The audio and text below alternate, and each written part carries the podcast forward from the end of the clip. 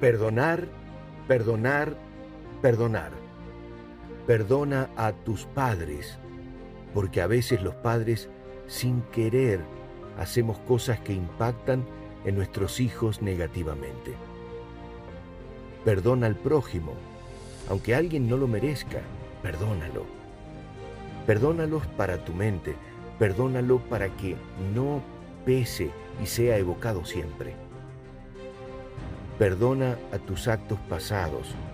Todos cometemos errores y a veces volvemos una y otra vez sobre eso sucedido. Nos perdonamos y transformamos en aprendizaje aquello que duele, pero no en una fuente de sufrimiento continuo. Perdonar, perdonar, perdonar.